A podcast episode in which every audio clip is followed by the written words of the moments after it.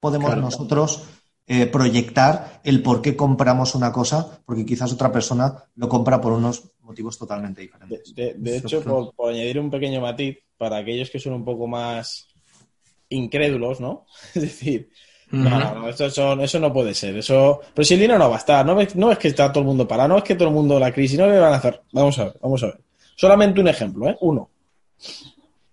Las cadenas de supermercados ahora han crecido o van a cerrar?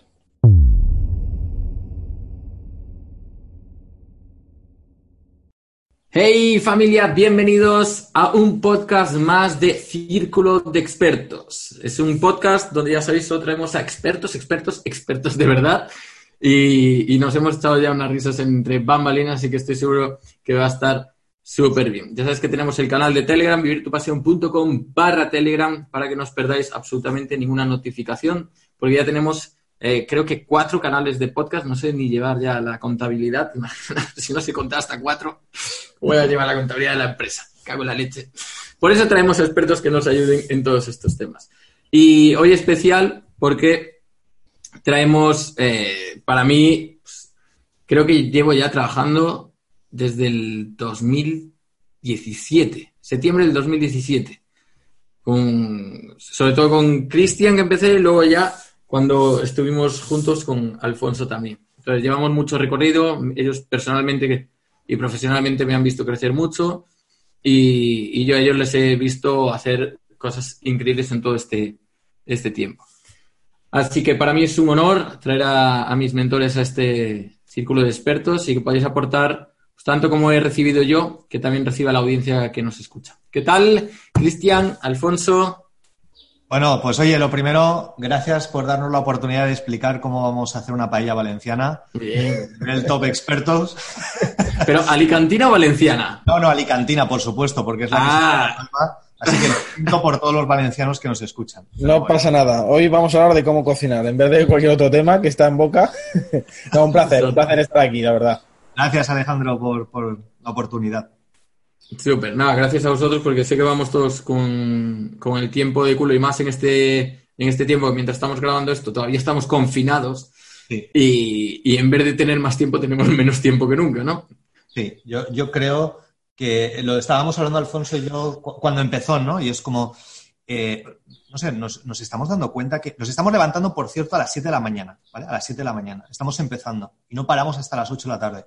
Estamos siendo más productivos que, que, nunca, sobre todo porque queríamos que quedase claro que cuando pase esto, que va a pasar, que nunca nos quedara la duda que hubiéramos, que hubiera podido pasar si hubiéramos aprovechado cada momento que teníamos mientras estamos confitados. Perdón, confitados no, confinados. Lo, de confitar lo dejamos luego para el canal de cocina. Confinados hasta que pase esto. Entonces, eh, por eso, productividad máxima para nosotros en esta época. Es brutal, es brutal. Yo creo que, eh, no sé cómo lo veis vosotros, pero aquí había como dos caminos. O sea, o me quedo y aprovecho para descansar, que es lo que mucha gente ha hecho. Me veo Netflix, eh, no sé, juegos de mesa en casa, que está súper bien, pero solo hago eso, ¿no? Sí. Es, y es, uno de los, problemas que, hemos visto, ¿no? La gente está mucho a verlas venir, o sea, a ver qué pasa. Es una de las cosas que, no, que nosotros estamos dándonos cuenta eh, en parte también la autoexcusa es lo que tú has dicho. Voy a aprovechar también a descansar, a relajarme, a tomarme casi vacaciones, cuando nosotros pensamos que en estos momentos es cuando más productivo hay que ser. Por eso, o sea, nosotros las rutinas no han cambiado, sino que han mejorado. Es decir, madrugamos más, en el sentido no que madrugamos más, sino que empezamos antes a trabajar, terminamos más tarde porque creo que en estos momentos em, no es que vayamos a hablar de crisis, sino que estamos hablando de cambio de época. Y en un cambio de época, si tú no te adaptas rápidamente, pues luego es muy difícil coger el vagón una vez que ha pasado. Sí, y fíjate, de hecho, Alejandro, em, y cualquiera que nos esté escuchando podrá llegar a la misma conclusión, ¿no? ¿Cuándo se pueden realmente ver las estrellas? ¿Cuando hay oscuridad o cuando hay luz? Cuando hay oscuridad. Así es. O sea, solo en la oscuridad se es capaz de ver las estrellas. Y ahora estamos en oscuridad. O sea, para la gente lo que se está viendo es oscuridad, tinieblas. Y, por lo menos hasta cuando estamos haciendo este, esta, esta sesión, este podcast, esta entrevista, eh, todavía no ha llegado el invierno, lo tenemos clarísimo. Pero para nosotros eh, es obvio ahora que estamos viendo las estrellas, ¿por qué? Porque está totalmente oscuro. Hmm. Entonces, hay gente que aquí va a ver las estrellas y gente que no va a ver absolutamente nada. Y gente que solamente va a estar viviendo bajo la excusa, viviendo bajo qué pasará, qué, hará el gobierno, qué hará, qué, pasará en el futuro. Y si tú dependes de fuerzas externas, eh, lo siento, em, la cosa se va a poner chunga. Ya está chunga. Ya, ya, la cosa está mal. Muchas empresas ya no van a abrir puertas, lo sabemos. Tenemos gente, tenemos familia, tenemos eh, personas que han que tienen ahora cinco, seis, siete empresas eh, en el tema de la restauración, amigos, y que no van a abrir, no saben qué, qué va a pasar. ¿Por qué? Porque hay que reinventarse, muchos se van a tener que reinventar y ahí es donde se paralizan. No pueden ver las estrellas porque se enfocan en otra cosa, en la negatividad. Es brutal porque yo veo que mucha gente hace esto de primero ha sido como una etapa de me veo noticias continuamente y eso ya me afecta negativamente porque me da rabia, tal, tristeza por el tema sanitario, obviamente, pero luego me da rabia, eh, me quejo, em, critico, juzgo todo pues, la gestión que cada uno lo lleva a su forma del gobierno, ¿no? Y cómo eso ha causado que la economía, obviamente, se va a llevar un golpe que ahora ya ha pasado, pero es como que todavía no hemos abierto la puerta de casa y nos hemos encontrado el desastre fuera. ¿No? Pero eso va a llegar. Y mucha gente está esperando a que tome la decisión el gobierno, es que la tome por nosotros. Y si lo hace mal, podemos quejarnos y podemos criticar. Total, no ha sido nuestra responsabilidad. Y si lo hace bien, le podemos aplaudir. Pero al final es como que no tomamos esa responsabilidad de, hostia, ¿qué podría estar yo haciendo ahora que ocurra lo que ocurra? Por lo menos yo esté como entrenándome fuerte y el día que abra la puerta si me lo encuentro todo hecho trizas como el Chernóbil, que yo pueda eh, sobrevivir, porque al final esto es supervivencia máximo, ¿no? Sí, no, tota-, totalmente. De, hecho, mira, hablando también con, algunos empresarios y algún, algún empresario muy metido también en el mundo de las empresas grandes, ¿no? A nivel nacional e internacional, eh, es curioso que conveníamos un poco en lo que estabas diciendo tú, ¿no? En el, en el tema de que la gente espera que los demás tomen sus decisiones, cuando las decisiones las tienes que tomar tú, y esto es muy importante llegar a meditarlo porque fíjate, eso es uno. Pero el tema es que, incluso lo que es la sociedad y el, momento en el que estamos ahora mismo viviendo em, nos, nos, afecta en cuanto a la clase de actitud que queremos tener. Es decir, la actitud ya viene determinada por la personalidad que tenemos, actitud positiva o negativa, vemos las cosas más positivas o más negativas, ¿no? Pero encima influye mucho en, en nuestros hábitos con lo que estamos haciendo cada día. ¿A qué me refiero? Por explicarlo. Es decir, se, tiende a pensar que el hecho de no hacer nada, es decir, me voy a tirar en el sofá, voy a ver series, películas, voy a estar comiendo, que eso en sí ya es felicidad y ya es conseguir y me siento bien y ya pero lo curioso es que a medida que uno sigue haciendo eso un día dos tres una semana dos semanas tres semanas un mes y más tiempo que estamos llevando eh, psicológicamente en vez de estar y mejor porque dices oye si no estoy haciendo nada estoy bien tengo tiempo para empiezas a sentirte peor, empiezas a estar más negativo, empiezas a verlo todo más negro, empiezas a ver que realmente eh, no, sé qué voy a hacer con mi vida, eh, esto está fatal, eh, no sé por dónde voy a tirar. Es decir, tú, tú, tú mismo te empiezas a hundir. ¿Por qué? Porque no estás trabajando, es decir, no estás en acción. Entonces, es curioso que, que, que la mayoría de las personas ahora, muchos, están parados, están sin hacer absolutamente nada, y la tendencia es que van a ir a peor. O sea, mm. a, punto de que muchos van a entrar incluso en depresión, para que te hagas una idea. O sea, por la propia situación, por no tomar acción. Entonces, esto es importante meditarlo, es decir, hay que estar en acción, no puedes estar parado. Es como, eh, yo siempre pongo el ejemplo de, es como el, el que va a hacer una pelea de boxeo y mientras no está boxeando en el, en el ring, tiene que estar entrenando en casa. En el momento en el que se relaja, al final cuando tiene que volver al, al ruedo, al ring, si no, pues eh, habrá otro que, le dé más fuerte. Claro, por eso cada uno, aquí es donde tiene que elegir dónde quiere poner el foco, ¿no? Hay, está el foco de control interno, es qué puedo hacer yo, y el foco de control externo, voy a buscarme los culpables y voy, voy a señalar a alguien culpable de esta situación. Entonces, eh, eh, y aquí es muy fácil caer en el foco de control externo, externo, tienen la culpa, no hacen nada, ¿no? ¿Y qué puedo hacer yo? si las circunstancias no las podemos cambiar, O sea, nadie tenía planificado que, iba a venir este, este COVID. No, no, no se tenía planificado. Por lo tanto, si las circunstancias yo no las puedo cambiar, sí que puedo cambiar el pensamiento de esa circunstancia. Y no, es muy no, no, tenemos que ser muy inteligentes para averiguar. Fíjate, Alex, uno que bajo esta circunstancia piensa, esto es un desastre, yo ya no puedo remontar, mi empresa se va al traste, esto es un caos. Mm. Solo con ese pensamiento ya sabemos qué tipo de acciones va a tener, acciones paralizantes y por lo tanto los resultados. Ya se puede predecir. En cambio, la misma persona, misma situación, mismas circunstancias, pone su foco de control interno, es decir, piensa, vale, ¿qué puedo hacer de diferente de lo que he hecho hasta ahora? ¿Cómo me puedo proteger ahora por si las cosas remontan, no remontan? Tener todos los escenarios posibles y ver dónde puedo yo aportar, hacer algo de diferente. ¿Qué puedo aprender ahora que no he aprendido? ¿Qué necesito ser ahora para salir victorioso?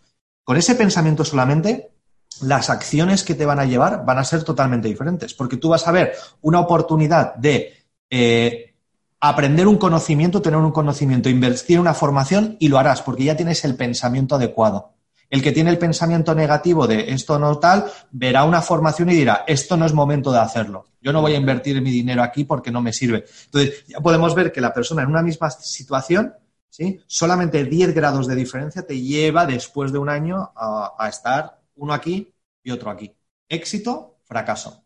Es así de sencillo, pero al mismo tiempo así de complicado porque es lo que tenemos que dominar, ¿no? Lo que, lo que piensas. Al final yo creo que va a tomar decisiones. Hay mucha gente que está tomando decisiones y otros que evitan tomar una decisión por miedo a que va a ocurrir con esa decisión. Y, exacto. y curiosamente ya la han tomado. y ya la han, exacto. Y lo curioso, fíjate, me encanta esto que acabas de decir, Alejandro, de que ya han tomado la decisión, pero basada en el miedo. Y la pregunta es, ¿siempre es el miedo? ¿Y qué es el miedo? O sea, el miedo al final es una ilusión. ¿Cuántas veces hemos tenido, o sea, cuántos pensamientos negativos movidos por el miedo se han cumplido cada vez que lo has pensado? O sea, prácticamente ninguno. Ninguno. es curioso. Pero, pero siempre estamos influidos por el miedo para no tomar decisiones. Y, y realmente lo, lo, acabáis de decir. O sea, estamos tomando decisiones simplemente por el miedo. De hecho, en consonancia a esto, las circunstancias que estamos viviendo hacen que las personas tengan más miedo. Es decir, si ya de por sí uno, le cuesta tomar decisiones, si ahora encima le metes la actitud negativa por la situación, ves solamente cosas negativas, no tomas acción, no haces absolutamente nada, o sea, tú imagínate si ya de por sí la gente no toma decisiones movidas por el miedo, ahora el miedo que es mucho mayor, ¿dónde te va a llevar? Lo que tú has dicho, en simplemente lo, que hace, la corriente. Lo que otros van a tomar decisiones y tú dejarte llevar. Y eso evidentemente tiene unas consecuencias. Porque el, el problema es que la gente no está decidida a currar ahora. Hay una frase que a nosotros nos gusta mucho, decimos, ¿no? Que, la gente quiere conseguir resultados, es verdad, pero no quiere currarlo. Y la frase que decimos es, hay que hacerlo difícil ahora para tener una vida fácil y no querer una vida fácil ahora porque luego lo tendrás difícil. Hmm. Totalmente. Y, esto es muy importante. Esto es muy importante. La gente ahora está en lo fácil, es no hago nada, a ver qué pasa. El futuro dirá. Ah, muy bien, perfecto. Lo difícil viene después, ¿eh? esto, esto, esto es la punta del iceberg, ¿eh?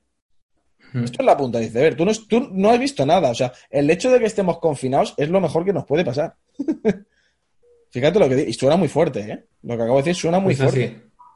Pero es la realidad. Entonces, estar de brazos cruzados ahora, o sea, no estar currando, no estar sudando, no estar quebrándote la cabeza, eso tiene implicaciones mucho mayores. Sí, hay datos que realmente asustan, ¿no? ¿Cuántas empresas se dicen que ya no van a abrir, como decía antes Cristian?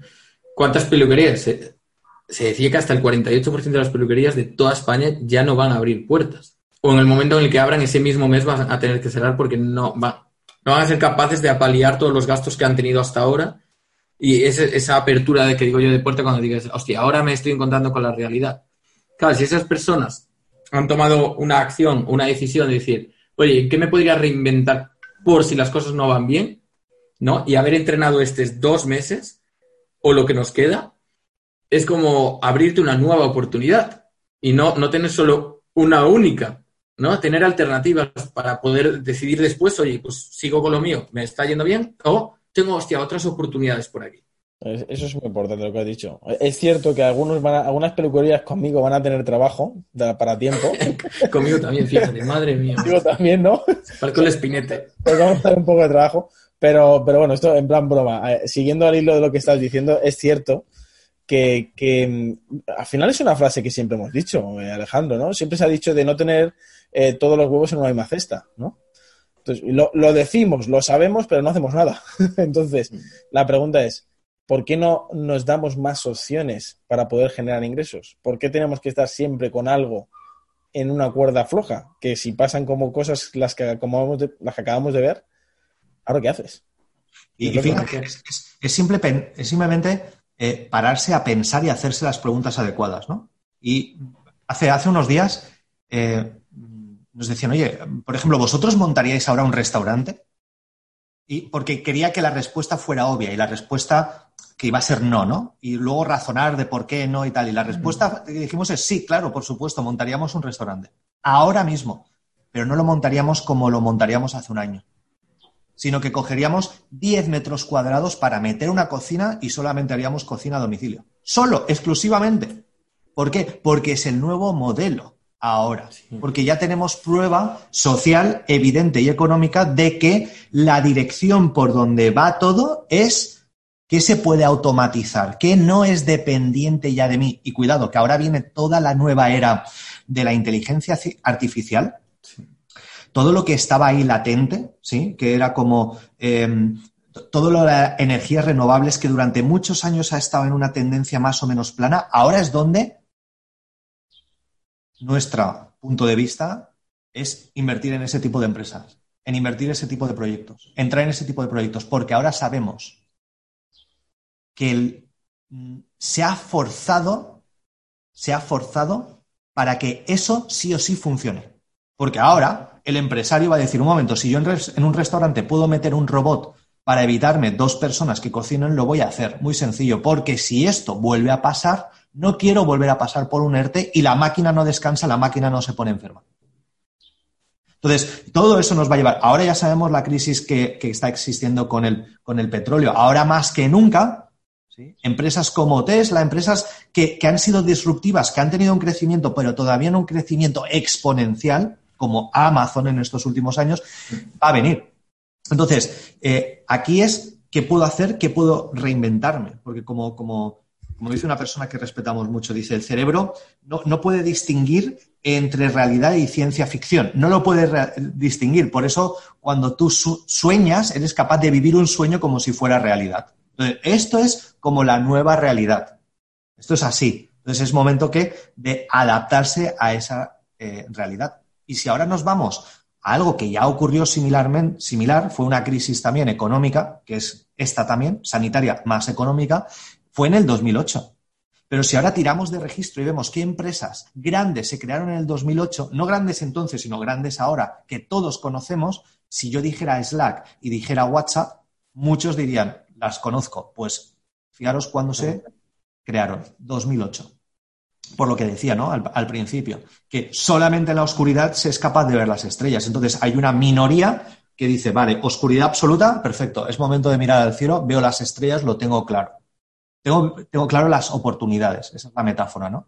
Entonces, eh, y ponerse a la acción, porque no sabes qué va a pasar. Y WhatsApp era una aplicación, pues que aparentemente, si lo hubieras dicho a alguien en el 2008, oye, invierte conmigo en una aplicación que se llamaba, que, se va a llamar WhatsApp, que quizás no saben ni cómo se deletrea y qué va a hacer, y te dirás, pero ¿qué me estás diciendo? Pero si está Skype, pero si está esto, y si está lo otro, y si están otras 200.000 aplicaciones, no hubieran invertido muchos. Pero el visionario dice, pues invierto porque, no por ahora, sino por lo que puede venir. ¿Hubiéramos invertido quizás en Slack? Muchos no, pero los que lo hicieron vieron que iba a ser el futuro. Entonces, ahora el futuro que va a la inteligencia artificial es que puede hacer un robot, una máquina o un algoritmo que no se pone enfermo y que me sigue produciendo. Exacto, sin duda.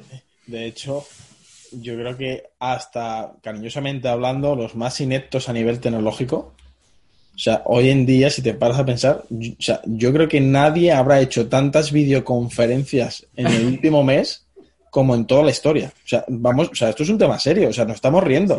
pero es que eh, tú te paras a ver esto y decir, ahora mismo, ¿cuántas instituciones de educación están utilizando estos medios? O sea, yo no sé, por ejemplo, mis sobrinos están teniendo videoconferencias con los profesores, ¿eh? que, eso era antes impensable, pero claro, para, para, párate a pensar todo el mundo educativo, o sea, el, cambio que va a haber, es decir, que, que yo no tengo que tener a los profesores ahí, a los alumnos, o sea, las infraestructuras, a nivel de empresas exactamente igual, lo que es mantener unas oficinas. O sea, la gente se va a plantear y decir, espérate, ¿estoy siendo igual de productivo o más? ¿O más? O sea, y encima tengo o sea, menos gastos. Es decir, que la rentabilidad de mi empresa está creciendo encima. O sea, ahora mismo hay dos opciones. O nos unimos al carro de la tecnología o te quedas fuera. Es así. Ya no es optativo, yo lo veo ya como obligatorio una necesidad es así. Nosotros, en, el tema de, que la gente se anime a, como digitalizar su producto o a vender conocimiento, etcétera, hemos notado que el cambio de objeciones, lo hablaba con Raúl de, Hotmart, ha cambiado por completo.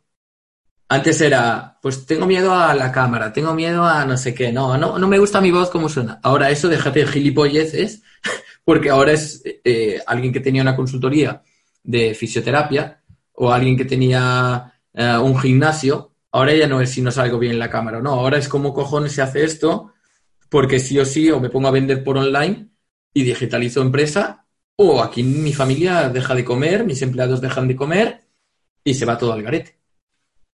Claro, por, eso, por eso ahora va a ser más importante la efectividad que el esfuerzo. Porque eh, tú qué quieres ser efectivo en una cosa o, hacer algo que requiere mucho esfuerzo. Yo prefiero la efectividad. Entonces, ahora, los que estamos en el, mundo online y que no hablamos del mundo online ahora, ni hace medio año, ni hace un año, sino que quizás como nosotros lo llevamos haciendo desde el 2005, desde que eBay permitía vender y comprar cosas, desde esa época, nosotros ya teníamos claro que era teletrabajo, era el futuro. Pero claro, ¿qué pasa? que como no es un modelo tradicional y no es un discurso que les gusta, ¿por qué? Porque el sistema está creado así, tú tienes que ir a la universidad, tú tienes que ir al campus, tú tienes que ir a fichar a la oficina, tú tienes que estar ahí porque el jefe te quiere controlar, pues el mensaje del teletrabajo siempre queda así, pero ahora es de las palabras más buscados. Ahora no es voy a plantearme el teletrabajo, ahora es cómo teletrabajo de la noche a la mañana desde casa, cómo abro una sala de Zoom, cómo lo hago eso. Ahora es eso.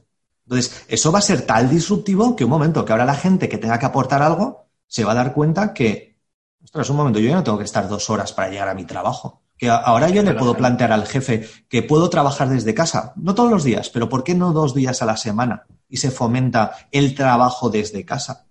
Eh, un momento, si ahora yo puedo comunicarme por Zoom con mi jefe, ostras, un momento, yo, podría enseñar contabilidad a personas de todo el mundo con Zoom. Puedo tener una sala con, mil personas y, pueden estar viendo una clase virtual conmigo con una cámara. Ostras, esto, esto replantea muchísimos negocios que nosotros ya lo dábamos por hecho. Pero, es que ahora viene, ahora viene la ola. O sea, si, antes estábamos como en la ola, cuidado, que ahora, viene esto. Ahora, ahora, ahora es cuando estamos en la mejor tendencia, lo que hemos Mira, justo, es lo mejor, es el mejor momento. Justo ahora estaba buscando esto para que lo vean en realidad. Fíjate, 8-14 mados, teletrabajo, ¿no? Claro. ¿Cuánto lo buscan ahora? ¡Boom! Despunte, baja un poco, otra vez, ¡pum! Claro. Entonces, sí, es increíble. Claro. Eh, ¿Qué pasa? Que nosotros que conocemos estos, estas herramientas, todo esto, eh, eh, en el momento en el que aparece eso, aparece eso, nosotros hicimos dos cambios fundamentales. Un cambio de mensaje, de mensaje, y luego un cambio de qué, cuáles son las palabras clave que ahora mismo estarán buscando la gente. Es, y, es, y es esa, teletrabajo. Entonces, fue la primera palabra clave que introdujimos. ¿Por qué? Porque sabemos que con lo que tenemos podemos ayudar a gente, porque estamos fomentando el teletrabajo y escucha, no lo llevamos haciendo hace un año. Esto, esto lo llevamos haciendo desde muchísimos años. Entonces, em, el gran cambio, sin duda, va a venir por esto que estamos hablando. Por ahí van a ir. Los que piensan en modelos tradicionales, ostras, van a tener un, trayecto más, más largo. Más jodido, sí. ¿Cómo vosotros que ayudáis en, esta reinvención ¿no? Ahí tienes, veo el cartito, soy closer, y esta palabra que está en, en boca de muchos ya, que yo creo que es como también devolverle mucha ilusión a personas que han estado quemadas durante mucho tiempo en sus trabajos, que no saben qué hacer, esto ya no me gusta, esto no me apasiona, pero en realidad tampoco eh, tengo nada que ofrecer al mundo, solo quiero estar como ayudando a los demás, porque me he dado cuenta de que la felicidad viene de ayudar a los demás, y ya tengo una edad y no sé qué hacer. Y entonces aparece un tal Alfonso, un tal Cristian, y resulta que ahora enseñan a vender high ticket, productos de alto valor, de otras personas que ya tienen estos productos, que están, digamos, ya muy testados, que obtienen resultados, entonces más sencillo vender y encima no vendo un radiador a alguien de Dubai, ¿no? Sino que estoy vendiendo algo de calidad. ¿Cómo creéis que esto afecta el producto de, de alto ticket de más de 2.000, 3.000, 4.000 y de ahí para arriba, ¿cómo creéis que va a afectar esto al mercado? ¿Se van a seguir vendiendo este tipo de productos? ¿Hay que cambiar este tipo de estrategia? Hay mucha gente que lo está preguntando. ¿Cómo lo estáis afrontando vosotros? Te, voy a hacer solo una pregunta, ¿vale? Eh, en todas las crisis que ha habido a lo largo de la historia, dime si han desaparecido las grandes marcas. Nunca. Ni, en la, ni en la crisis ¿Ha desaparecido Ferrari? ha desaparecido Dolce Gabbana, ha desaparecido, no sé, entiendo lo que te decía Armani. es curioso que desaparecen negocios en las crisis, sí, muchos, pero no desaparecen las grandes marcas. Y esto simplemente era una pequeña reflexión. Me encanta, Alfonso, ¿Eh? me encanta Alfonso lo que ha dicho. Y no solamente no desaparecen, es que no bajan sus precios. Y crecen. Efectivamente, exacto. Esto es importante. y de hecho, eh, por ir más allá. Ahora, por ejemplo, la situación que estamos viviendo, ¿vale? El dinero.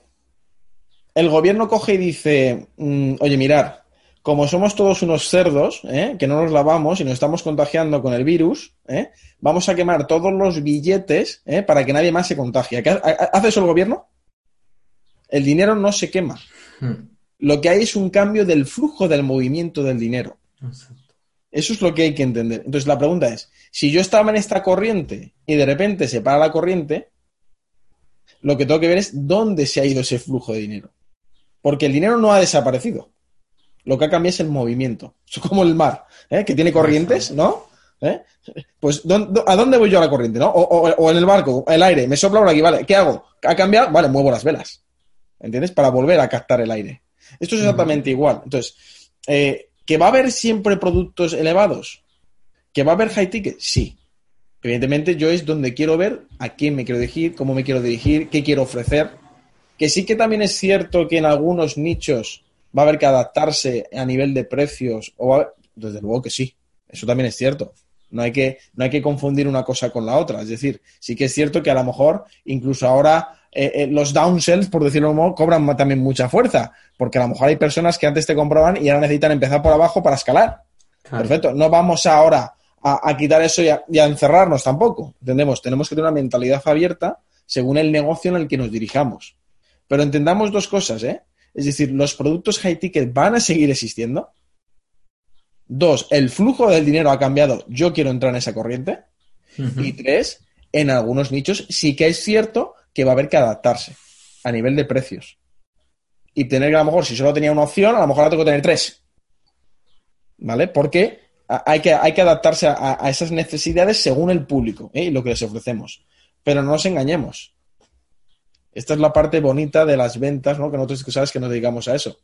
Si hay algo que realmente va a seguir funcionando son las ventas. O sea, el mundo no se va a paralizar porque esté así. Es decir, las empresas van a tener que seguir funcionando. Otra cosa es que se adapten a las tecnologías, a la forma de hacerlo, pero las ventas van a tener que hacerse. Y la figura de alguien que a partir de ciertos valores o importes los tenga que cerrar, siempre va a funcionar. Porque mientras nos dirigamos a personas, la psicología humana jamás la podrá llegar a alcanzar. Nunca un robot. Si me hablas de algoritmos, de matemáticas, te digo, sí, no, no tenemos nada que hacer, estamos perdidos. Pero cuando metemos emociones, sentimientos, etcétera, ahí jamás podrá ser sustituido por una máquina. Por lo cual, la figura de que una persona cierre ventas a partir de ciertos importes jamás podrá ser sustituida. Porque cada persona es un mundo. Pregunta importante, ¿hay dos personas iguales? No. No podemos poner un algoritmo para todas las personas. No podemos, no puede ser sustituido. Entonces, esta es la parte tan bonita y que puede emocionar a que alguien vea el potencial. Pero claro, la pregunta es si levanto la cabeza y miro las estrellas. ¿eh? Yo no puedo levantarte la cabeza. Y además, además, fíjate, en la línea que mencionaba Alfonso, nosotros en el 2008, que ya veníamos haciendo, eh, cerrando ventas, o sea, vendiendo lo que nosotros creábamos o lo que otras empresas tenían, y, hace poco hablábamos justo con una empresa a la que le estuvimos ayudando hace un tiempo. Es como, 2008 fue duro, pero fue duro para aquel que antes quería hacerlo fácil. Fue duro y seguirá siendo duro para aquel que aquí quiera hacerlo fácil. Si tú quieres hacerlo difícil, es decir, sudar en la batalla, ya no sangras en la guerra, porque sudas antes. Y, tú lo has visto en, eventos nuestros de esto se hace en vivo, en directo. Eh, lo hacíamos hace tres, cuatro años. En el 2008, que lo hacíamos para nosotros, era exactamente lo mismo. Entonces, nosotros no teníamos el miedo de, ostras, ¿qué va a pasar? No, es que empresa sigue necesitando ventas, yo voy y le ayudo. Porque siguen cerrándose aquí proyectos inmobiliarios. Se siguen haciendo transacciones. Alguien tiene que hacer esas transacciones. Entonces, si tú haces sonar la caja a una empresa, te vuelves una persona imprescindible o invaluable para esa empresa. Entonces, nos tenemos que pensar, ¿cómo me hago yo invaluable para una empresa? O si tengo un producto o servicio, ¿quién tiene ese problema que yo le puedo solucionar? Y en vez de entrar en una batalla de prostituir precios, porque si entras en eso, eso es lo que hace la criba y esto fue una cosa muy interesante. En cuanto se anunció la pandemia que iba a ser global, posiblemente tú lo notaste, los costes de anunciarse bajaron una barbaridad. Eso significa que hay mucha gente en el mercado que se retrae, es decir, que ya no puja por esos términos o por esos emplazamientos. Entonces, cuando, cuando decae, es, es como el crudo, ¿no? No hay demanda que baja el precio. Entonces, como no había demanda, todos se retraían, ¿por qué? Porque iban con, márgenes muy justos. Entonces, si yo tengo un margen de 2-1, o sea, invierto uno, recupero 2, mm. aparentemente es un margen interesante, pero para cuando estás en una fase de escalar mucho tu negocio, ya, no es invierto 10.000 y recupero 20.000, a veces inviertes 10.000 para recuperar 12.000. Entonces, si tú no estás en ese juego y, no sabes hacerlo bien, ¿qué pasa? Que ahí te comen los gastos. Entonces, el que tiene un producto de alto valor es porque el producto o el servicio realmente cubre una necesidad, puede ser emocional, puede ser simplemente de, satisfacción. Por eso se siguen vendiendo relojes. Yo no he visto ninguna marca de reloj de alta gama decir, cerramos nuestras puertas. Yo no he visto a Richard Mill fabricar relojes de 800.000 euros y te digo yo que el que compra un reloj de 800.000 euros no es por la función de que marca la hora, de hecho, son tan complicados a veces de leer que no sabes si son las cuatro y media o las cinco y media. Tienes que volver a tu móvil, que lo tienes en digital para decir, ah, vale, son esta hora, ¿sí?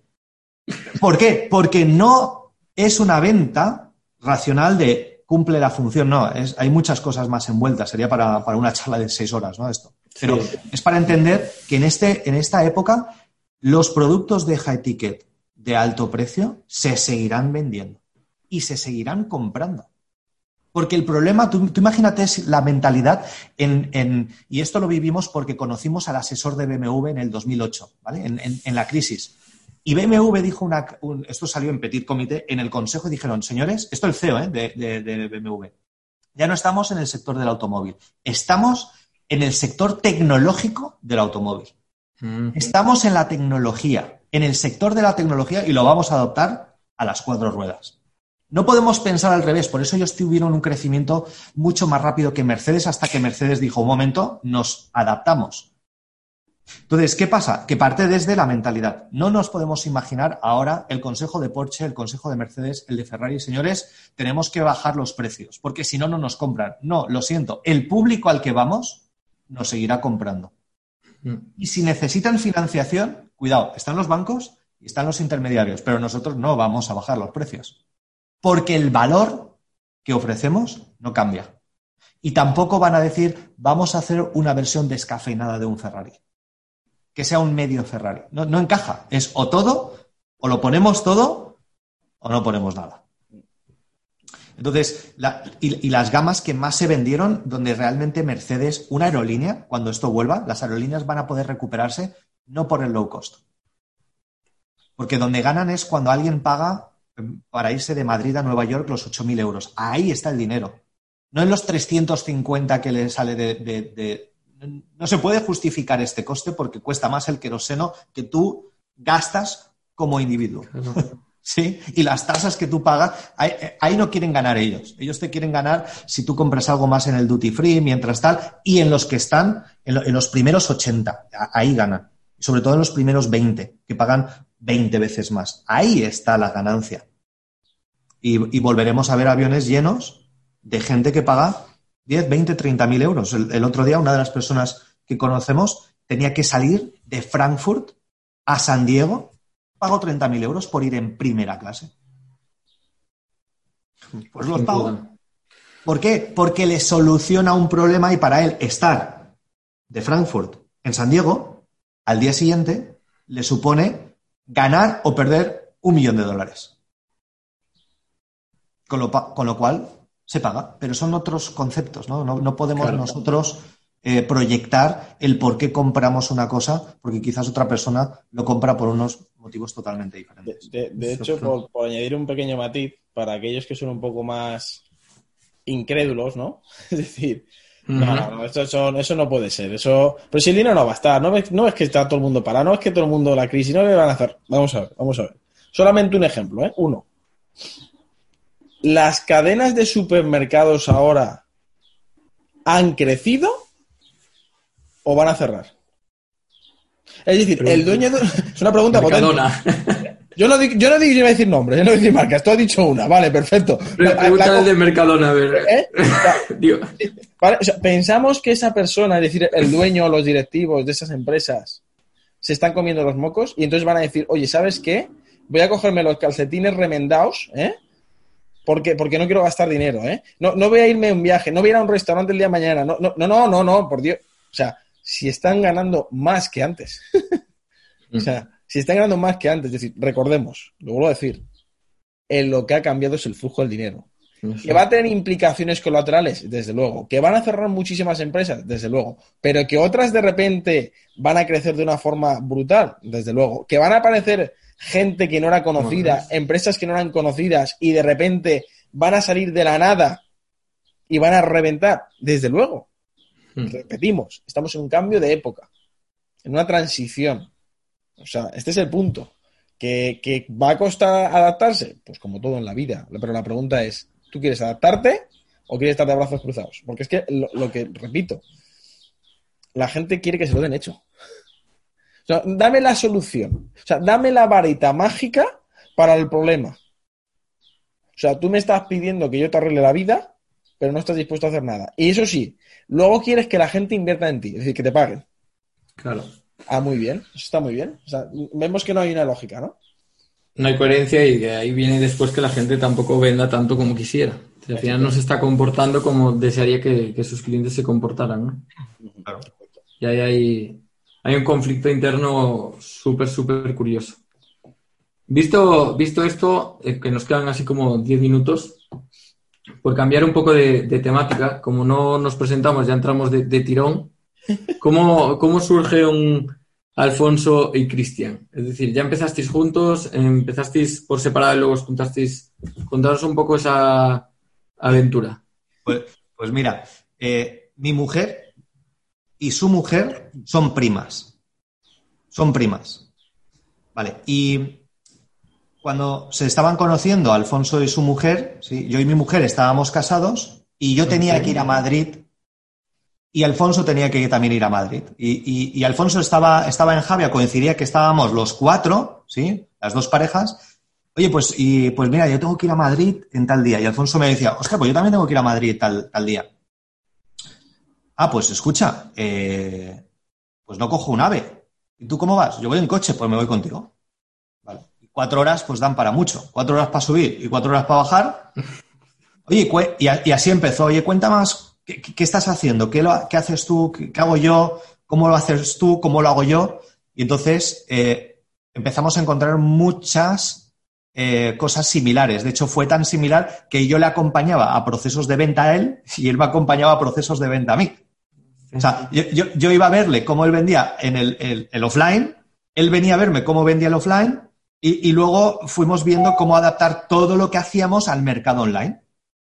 Y es como, es que, es que si no lo hacemos a nivel online, es que estamos dejando de, de ganar mucho para la empresa y de ayudar mucho a los empresarios. O sea, era como un, cuidado, esto es un win-win, porque ahora estamos viajando los dos, estamos cerrando ventas pero estamos en el uno a uno, estamos como ahora hablando con uno y no estamos hablando a 20. Pero cuidado que con Internet podemos llegar a, a 20. Eh, eh, es cuando empezaban a salir GoToWebinar, que lanzaban un... Sí. Cuando, cuando empezó GoToWebinar, ¿no? Al, hacer su lanzamiento, fue como esa época, ¿sí? Que empezaban las, las plataformas online, ¿sí? De retransmitir. Y ahí estábamos nosotros, habiendo, viendo mucho de los primeros a Rich Efren, cómo lo hacía Russell Branson, cómo lo hacía Dan Kennedy en toda esa época, ¿no? Y, estábamos viendo esos patrones, es decir, y comprábamos la herramienta, la probábamos, se caía, no se entendía, todas estas cosas. Y, ahí empezamos a decir, oye, ¿por qué no fusionamos las los dos conocimientos? ¿Y por qué no, no, ahora que tenemos prueba nuestra de que podemos vender productos físicos, ¿por qué no vendemos un producto digital? Y entonces creamos un infoproducto que se llamó Dominio Total y era, hicimos algo que nadie hacía en su época, ¿no? Y era realmente crear un producto físico que se lo enviábamos a alguien. Entonces, eh, imprimimos mil cajas de dominio total con sus correspondientes documentaciones, con su USB, con, con todo el paquete. Entonces, eh, era como una forma diferente de, entrar en el mundo online porque queríamos fusionar nuestros dos mundos. O sea, no queríamos perder la esencia del offline, de tener algo físico, de venderte algo físico, y esto te lo envío, porque todo el mundo vendía eh, eh, el, online puramente, ¿no? El acceso a una membresía, el acceso a tal. Pero nosotros lo queríamos plantear con, con el mundo offline, ¿no? Con recibir algo físico. Y fue una idea que nos dio Mike Enix, ¿no? Porque ellos ya lo estaban haciendo en, Estados Unidos con sus productos. Y bueno, y lo hicimos y, luego pues contactamos con Mike Enix y le dijimos, mira, estos fueron nuestros resultados, ¿no? Y nos dijo, oye, ¿podéis venir a San Diego y contáis vuestra historia de éxito?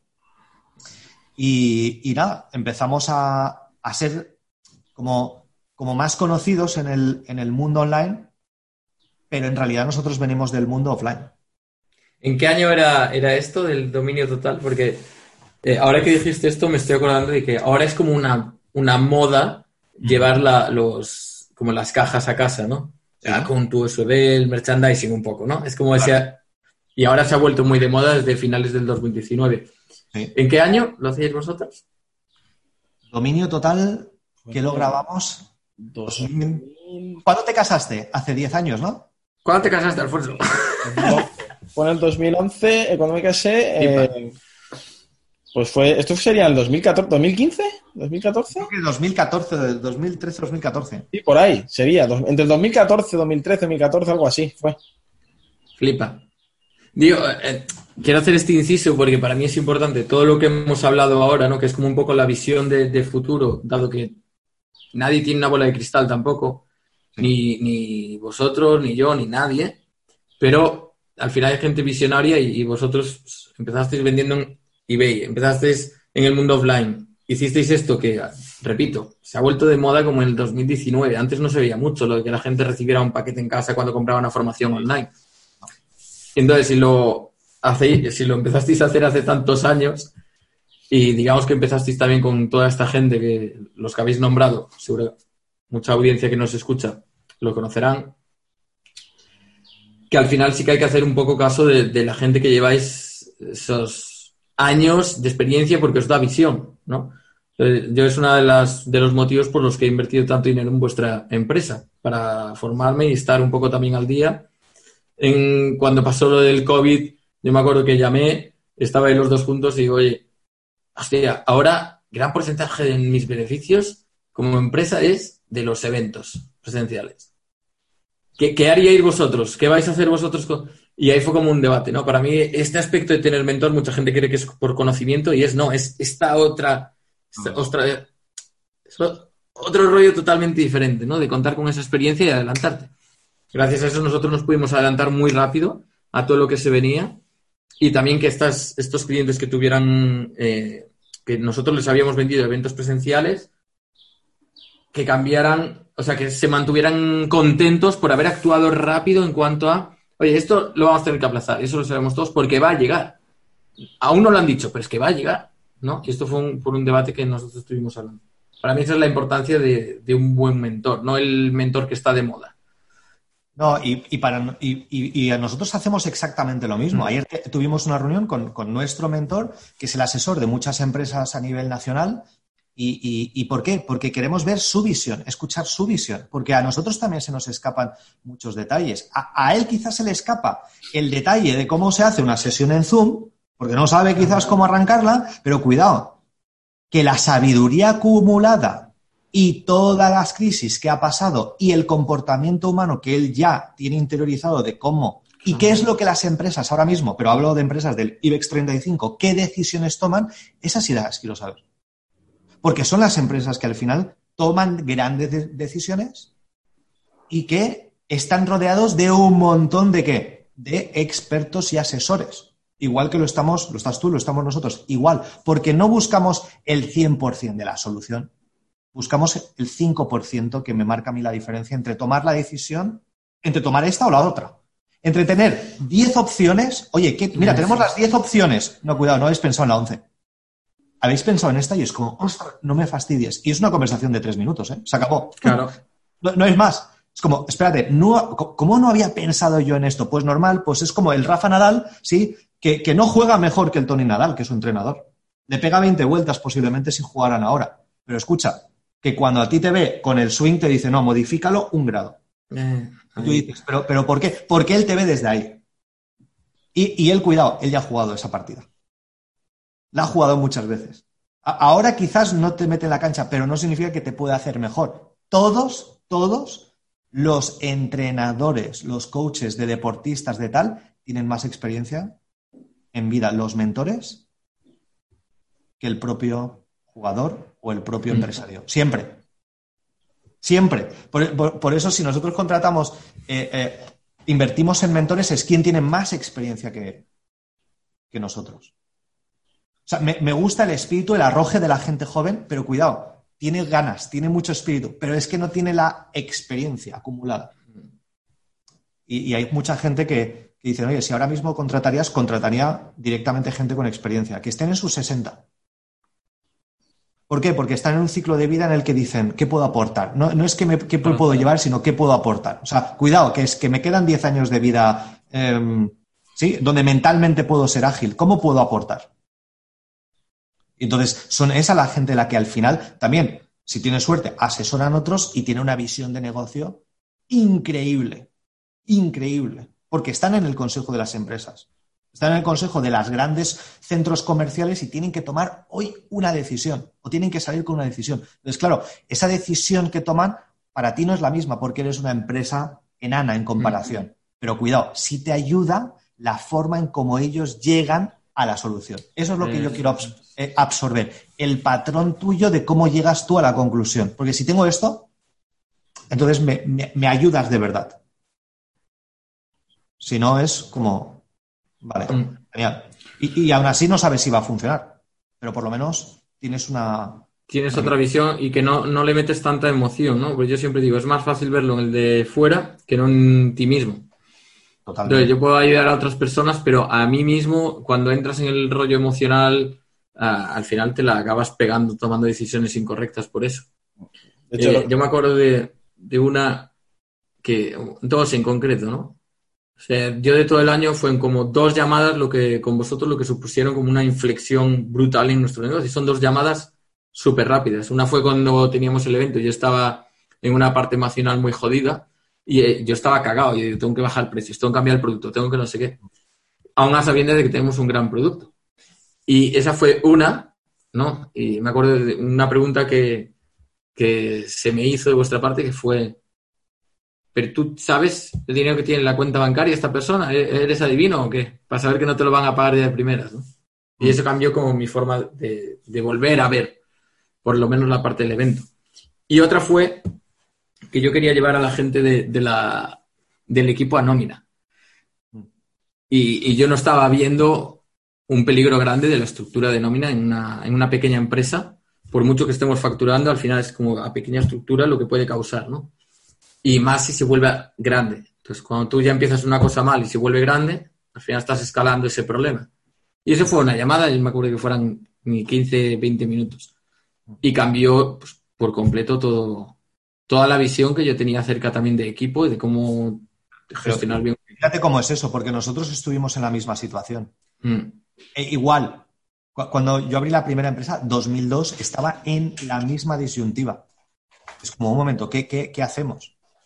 Y es porque alguien que tiene esa experiencia o ese bagaje te dice, no, y aquí tienes el porqué. Y además te lo explica, mira, ¿ves? Esta es la única persona que tengo en nómina. Y si me preguntas si volvería a hacerlo, no. Lo que pasa es que está ahora tanto tiempo y es la única que he mantenido. Entonces, ahora ese conocimiento se transmite y esa persona me la transmite a mí, yo te la puedo transmitir a ti, tú se la puedes transmitir a otros. Entonces, hay mucha gente que no entiende ese concepto y es como, a ver, si tú comes una manzana y abres la manzana, ¿qué tiene? Tiene como seis granos, seis semillas. Y esas seis semillas, si tú no las plantas, no te haces ningún favor. Porque puedes comer la manzana y tirar la semilla, no sirven para nada. Cuidado, que sí que sirven. Porque podemos plantar más manzanos. Entonces, la gente no entiende el concepto de, mentoría, de lo útil que es. Entonces, quieren seguir yendo del punto al punto B en bici cuando está el AVE. Ah, pero escucha, es que no quiero pagar el billete. Pues entonces vete en bici y, y, te justificas de que no, las cosas despacio puedo disfrutar del paisaje. ¿Qué me estás contando? Llega un momento en el que ya está bien de disfrutar del paisaje. Porque entonces lo vas a pagar con, la moneda de tu tiempo, que ya llega a un punto en que ya no te es rentable. Dices, lo prefiero pagar en dinero, porque si no voy a pagar por los errores y por el tiempo, voy a pagar más. Mm. Estoy con las rodillas destrozadas, ¿no? Claro. puedes justificar y decir, no, voy a tener un muslote que te cagas, pero. Claro, perfecto. Siempre buscamos la justificación de eso, es cierto, ¿no? Claro, es, así. Mm, no, no sé si tenéis 10 minutos más, que, habíamos quedado hasta la 1. Claro. ¿O tenéis reunión o algo? No, no, no. Tenemos 10 minutitos más. Dos preguntas que se me han ocurrido. Una es rápida, gustosa, y la otra es. Eh, no sé si querías aportar algo, Alfonso, no sé si te corté antes, que te escuché por el lado derecho. Se, me ha muerto la neurona. ah, perfecto. no hay problema. hay que volver a mirar las estrellas. Recuerda, Alfonso, por qué estamos aquí reunidos. ¿Quién eres? Digo, la, otra que se me había ocurrido es, eh, se os ve metidos en un montón de, proyectos, ¿no? Os, hemos visto con Vilma, por ejemplo, os hemos visto ahora que creáis un gran proyecto, además que a mí me encanta, como lleváis a las personas, realmente una transformación de vida brutal, que es el tema de los closers. Em, tenéis otras empresas que no sé si pueden nombrar, pero bueno, a nivel más de producto de e-commerce, tenéis, bueno, un montón, ¿no? Cerráis también negociaciones para otras empresas que quieren incluso comprar ventas. Eh, bueno, conozco un montón de, lo que hacéis. La pregunta que se hace mucha gente es, uno, ¿cómo llegáis a todo?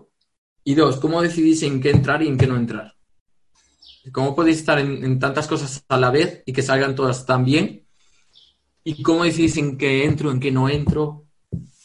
Porque, porque no han visto las veintitantas que han salido mal. Ok.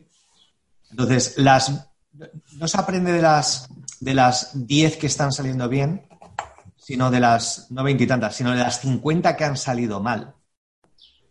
Ahí es donde se aprende. Ahí es donde está el punto distintivo de que ahí empiezas a aprender dónde te metes y dónde no. Porque donde no salían es porque decías no vibraba, estaba solamente enfocado cuánto podías sacar tú Em, no, había, había una posible remuneración económica, pero no había una alineación absoluta entre. esto, esto, esto si fuera solo mi proyecto no lo haría. Eso fue un fallo tremendo, porque dices, Y esto lo tuvimos que aprender después. Realmente no vendes lo que quieres, vendes lo que eres. Entonces, si, si, si, si tú por dentro no estás alineado, escucha, no, no vas a traer a las personas adecuadas. Fijo. Y a veces decíamos, ¿y por qué no sale? Es porque, cuidado, nos estábamos rodeando de gente que, no era adecuada, pero porque lo habíamos tolerado o porque nosotros teníamos que hacer un cambio. Mm. Porque al final el primero que tiene que cambiar es uno mismo, que esa es la, clave que uno no hace. O sea, entonces, si tú mismo no estás alineado y no tienes plena seguridad de lo que haces y lo que quieres y por qué lo quieres, por mucho que te esfuerces no va a salir bien. Y dos, que para llegar a niveles de tener varias cosas funcionando es porque ha habido una que ya está funcionando. Es decir, primero enfócate en, una. vamos, a ser, vamos a ser objetivos, no, subjetivos, ¿vale? Es decir, no vamos a ser happy flowers, ¿vale? Que es lo que yo digo. Una, de las cosas que nos pasaba a Cristian y a mí es que éramos muy happy flowers. O sea, ¿qué ocurre cuando tienes ya experiencia, tienes ganas y energías y encima eres alguien muy creativo? ¿Vale? Y si encima no es uno, sino que somos dos, tú imagínate la que se lía, la del pulpo. Ah, porque eh, arrancas una cosa que puede ser potente, pero de repente surge otra, arranco también, que también puede ser potente, y al final, ¿qué ocurre? Que algo que podría haber sido muy chulo, muy rentable, nunca se lleva a cabo bien. Porque hay una cosa que también hemos aprendido. Cuando alguien tiene algo muy importante, o algo con mucha ilusión, o incluso que le llena, no significa que porque sea bueno porque ayuda a las personas o a las empresas o porque sea muy chulo, porque sea novedoso, no significa que vaya a salir a la primera. o sea, y esto es una de las cosas que, pocos saben eh, tolerar. Porque lanzan algo, no les funciona como quieren, esto es una porquería, no lo he hecho bien, o esto no me funciona, tenía que haber hecho otra cosa, y tiran la toalla. Lo hago, vuelven a lanzar, no funciona, se acabó. Ya de una, no hago una tercera. Pero esto es un problema. Y es lo que estamos hablando. El problema eres tú porque tú no estás alineado mentalmente. Tú no estás con la mentalidad correcta para ejecutar esto. Por eso no estás preparado para... Es decir, si, o sea, si yo me caigo ya, como me he caído, de por vida me quedo en el suelo. Ah, muy bien. O sea, esto es lo que haces tú en la realidad, ¿no? O sea, te caes, te tropiezas y dices, no, ya me he caído, no me puedo, jamás voy a volver a andar. ¿Perdona? Y esto es una de las cosas que nosotros hemos aprendido, ¿no? Que es, arranca algo muy bien, y hasta que no esté como tú quieres, no pares. Y cuando tengas certeza de que a lo mejor no es lo que te gusta, perfecto, lo dejas. O porque ya lo has hipervalidado. Vale, bien, entonces perfecto, tienes razonamientos para decírmelo. Pero si no sigue y cuando esté funcionando, dices, perfecto, esto está funcionando, lo delego bien, está bien, perfecto, a otra cosa. Lo arranco, perfecto. A otra cosa, perfecto. Claro, llega un momento en el que ya puedes tener estructura para poder hacer muchas cosas, porque ya puedes delegar, ya tienes experiencia sobre muchos pasos que vas a vivir, ¿no? Pero tampoco significa que no vayas a fracasar, o, que no vaya a funcionar algo. Y esta mentalidad también hay que tenerla. Hay que estar bien amueblado mentalmente para decir, no siempre va a funcionar, aunque sea bueno. Y, además, es que me parece, es que es, es, así. Yo creo que, o sea, lo ha dicho Alfonso sin filtros. Y es que es así. Si, si, si luego la gente te dice, ah, te va bien y cómo haces esto, porque tú no has visto los fracasos, no los has visto, no has estado ahí, y que tienen que formar parte. Es como, no, podemos pensar, venga, voy a crear un infoproducto y a la primera me va, a salir bien. Porque si te sale bien, al primer problema te tumbas. Sí. ¿Por qué? Porque es como el cuerpo. Si tú en un cuerpo te creas, te crías en una atmósfera perfecta, sin microbios, tu cuerpo en realidad se debilita. Necesita los microbios necesitan los choques, necesita eso para crear sus anticuerpos. En el emprendimiento es exactamente lo mismo. Por eso hay gente que tiene la empresa familiar, que se la dan rodada y la destruyen. Porque no saben tomar las decisiones. ¿Por qué? Porque no han fracasado. Entonces, si tú ahora te vas a una persona que es director de hotel, es porque ha estado en limpieza, ha estado en restaurante, ha estado en recepción, ha estado en todos los departamentos, porque ahora, cuando el hotel va creciendo, que es lo que la gente no ve, ve, que el, hoy de repente es súper conocido. No, es que he tardado 10 años en ese golpe de la noche a la mañana. El, golpe de la noche a la mañana que tú ves, he tardado 10 años en crearlo. Porque he ido fracasando, fracasando, aprendiendo y creando una cosa porque me he dado cuenta que si hacemos 10 no somos buenos. Vale, vamos a, a mm. una, le hacemos grande. Cuando pensamos que la hacemos grande, más grande aún. Cuando pensamos que lo tenemos rodado, una vez más. Y entonces es lo que la gente piensa que ha sido de la noche a la mañana, pero ha sido toda esa trayectoria, es cuando tienes como la capacidad ahora de meterte en otro proyecto, no antes. Ya lo hemos probado. Cuando lo haces, cuando tú das ese golpe de suerte que dices, oh, ya me ha funcionado, ya me he demostrado que tengo, ya gano 10.000 al mes. Cuidado, no has conseguido absolutamente nada. Tú ya piensas en equipo, te la vas a dar. Voy a hacer mis primeros, te la vas a dar. Crea esta bola más grande. Porque cuando tú pasas a otro nivel, también pasa a otro nivel muchas otras cosas. Tanto los gastos, las inversiones, de repente te das cuenta de lo que hablábamos, necesitas mentores, necesitas esto, y si ahora el siguiente peldaño no va bien y tus finanzas se ven afectadas, ya das 20 pasos para atrás, más el efecto mental que eso tiene. Entonces, que ahí está lo jodido. Claro, el, banco, cuando pasó todo esto, que el, el, gobierno daba tantas ayudas, recibimos eh, o sea, tres llamadas del director de banco, un día sí, un día no, un día sí, un día no, un día sí diciéndonos tal cual, ¿eh? Chicos, tenéis casi 400.000 euros para vosotros. ¿Cuánto necesitáis? Es como, no necesito nada. Y no te lo digo desde la arrogancia ni desde tal. Porque yo, cuando empecé, cuando empecé empezamos con Alfonso, los dos, mm. tú vas al banco y no te daban ni un euro. ¿Por qué? Porque no tienes nada de historial, no confían en ti. Entonces, es el foco, ¿no? De control externo o interno. No, yo quiero crearme mi propia economía, me la creo pequeña y reinvierto todo lo que consigo para hacerlo más grande, lo vuelvo a reinventar y lo vuelvo a reinventar. Y ahora cuando tengo ya un saco, un colchón, ahí ya puedo decir, oye, ¿qué me va a costar este proyecto en el peor de los casos? ¿30.000? Abro una cuenta, 30.000, a fondo perdido se acabó, porque si se pierde, no pasa nada. Tengo cinco o seis líneas que siguen generando, siguen generando, siguen generando. Por eso, ¿dónde invertimos nosotros? donde en las crisis tienes el menos impacto negativo. Por ejemplo, tema salud. Cualquier producto relacionado con la salud, en el 2008, la gente seguía invirtiendo en salud. Ahora siguen invirtiendo en salud, porque sabemos que sin salud no hay nada. Todo lo relacionado con salud, invertiríamos.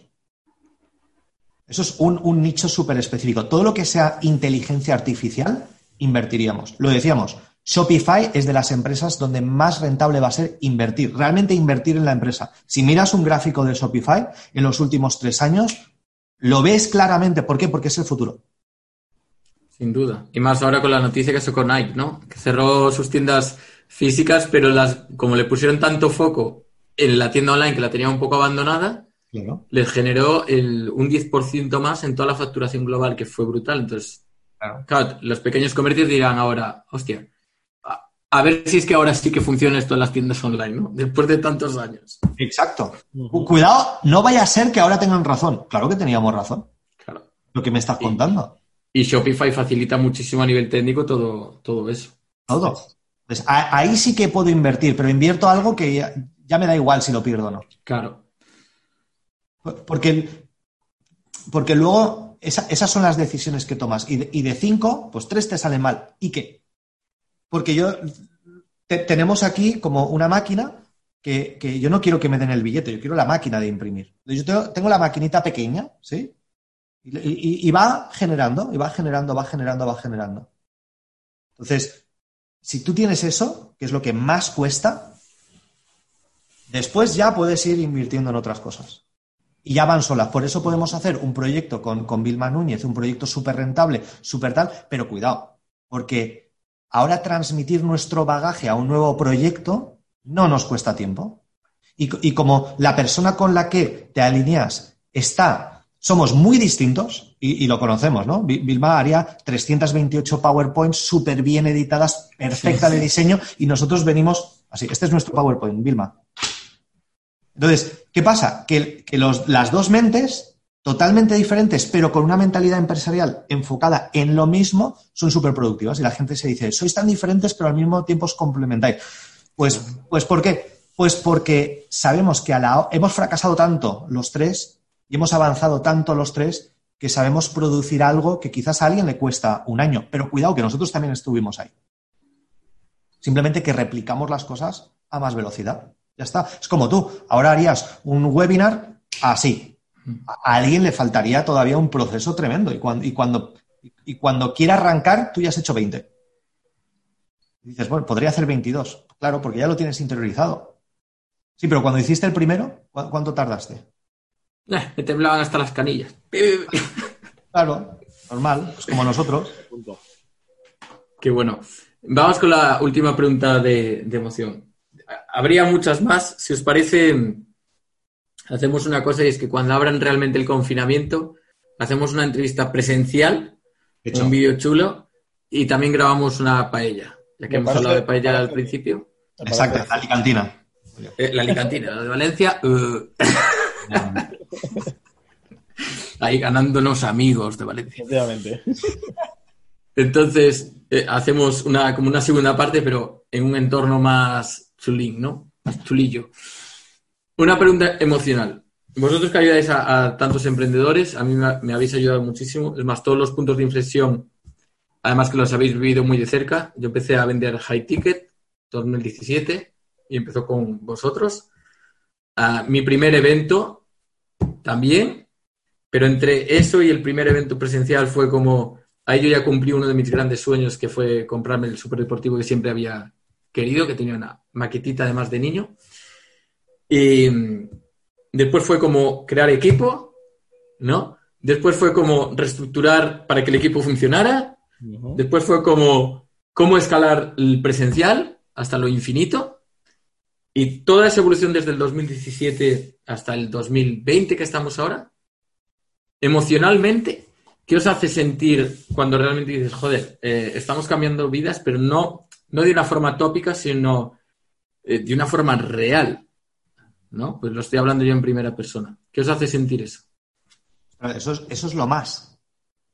Eso es lo más porque, porque fíjate, eh, y esto nos lo decía Mike Kennings cuando él nos entrevistó, tenéis la responsabilidad de ayudar a más gente. ¿Por qué? Porque él quería llegar a un millón de emprendedores. Y dice, yo no puedo solo, yo no hablo español, es vuestra responsabilidad. Entonces nos pusimos las pilas, ¿vale?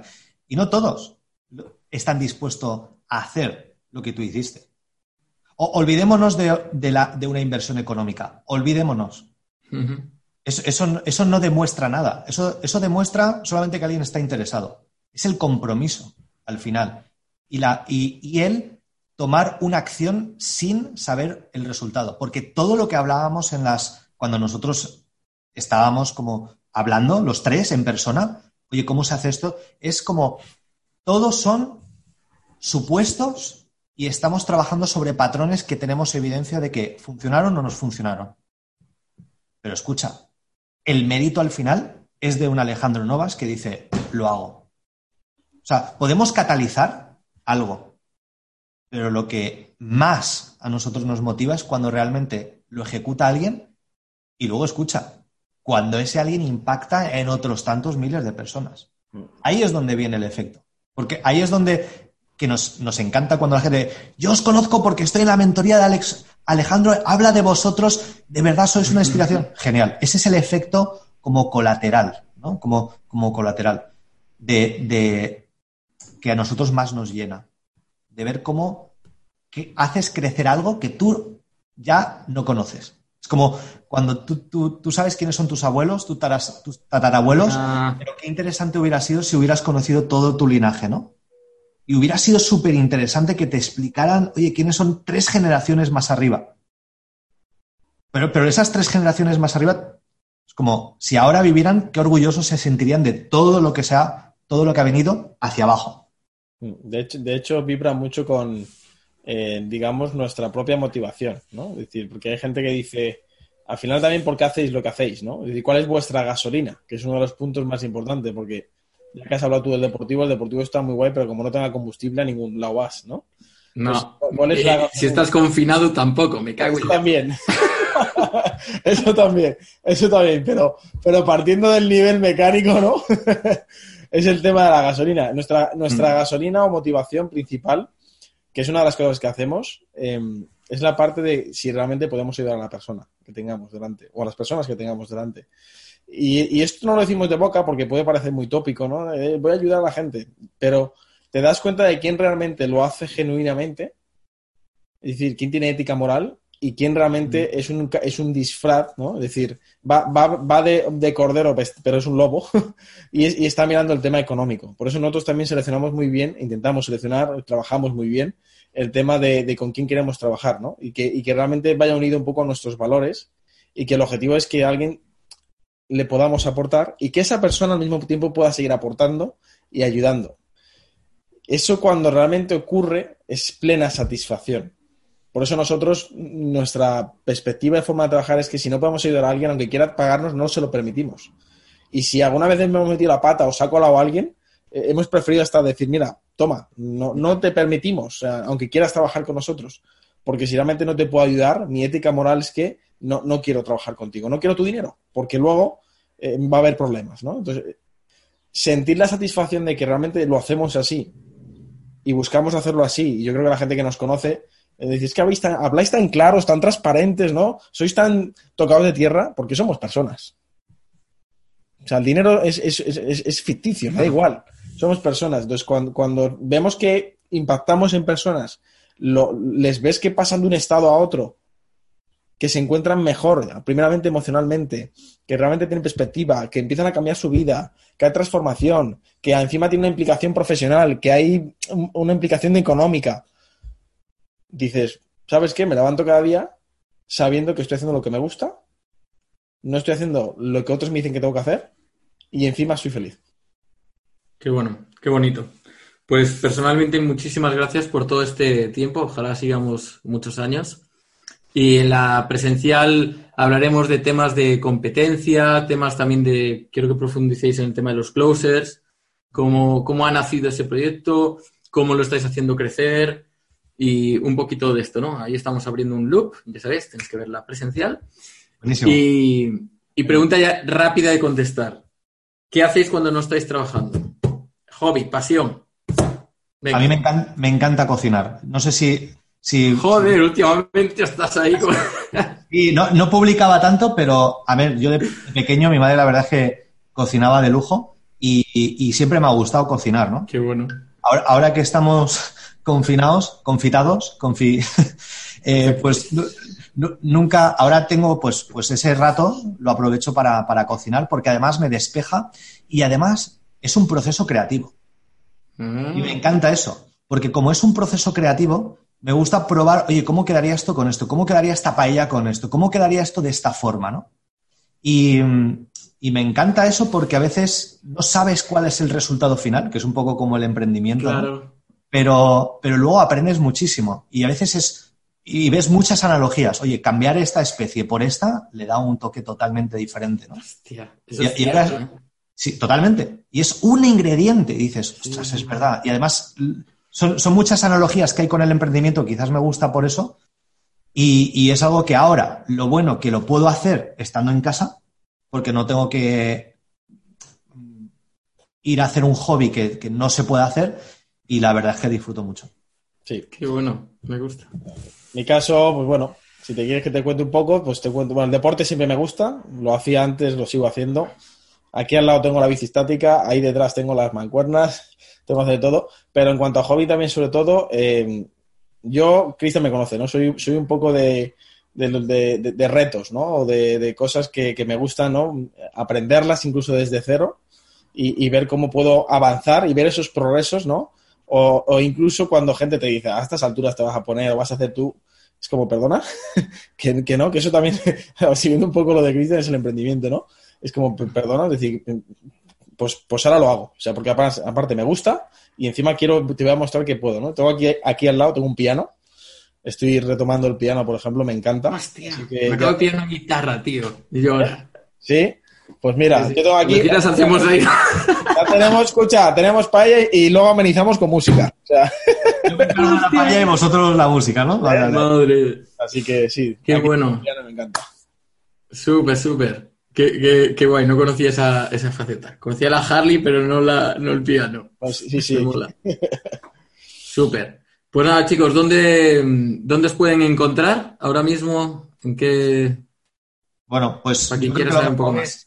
Que vayan a alfonsoycristian.com, Cristian con CH, si quieren saber un poco más. Eh, no se van a encontrar una web con muchísimo contenido. De hecho, la, gente nos decía, oye, ¿todavía no tenéis web? Pues sí, no, tenemos web. teníamos web. Y pues y la forma en que pueden conectar también a través de YouTube, estamos colocando muchos vídeos en, YouTube, simplemente tienen que buscar a Alfonso y Cristian y pueden aprender un poquito más de lo que, de lo que hacemos. Somos de hablar poco de la teoría y ir directamente a la práctica. Entonces somos más de coger el teléfono y enseñarte cómo se hace, más que darte un PDF con 30 y 40 o 40 pasos. Es como, mira, escúchame y lo puedes replicar si quieres, ¿no? Entonces, si quieren vernos, ahí en alfonsoycristian.com. Súper, pues mil gracias por ese tiempo extra, creo que ha quedado un final muy, muy chulo y, nos vemos en el presencial. Con ganas, con ganas ya de verte, Alejandro. Mil gracias, chicos, un placer enorme. A ti, gracias, a ti. Bye.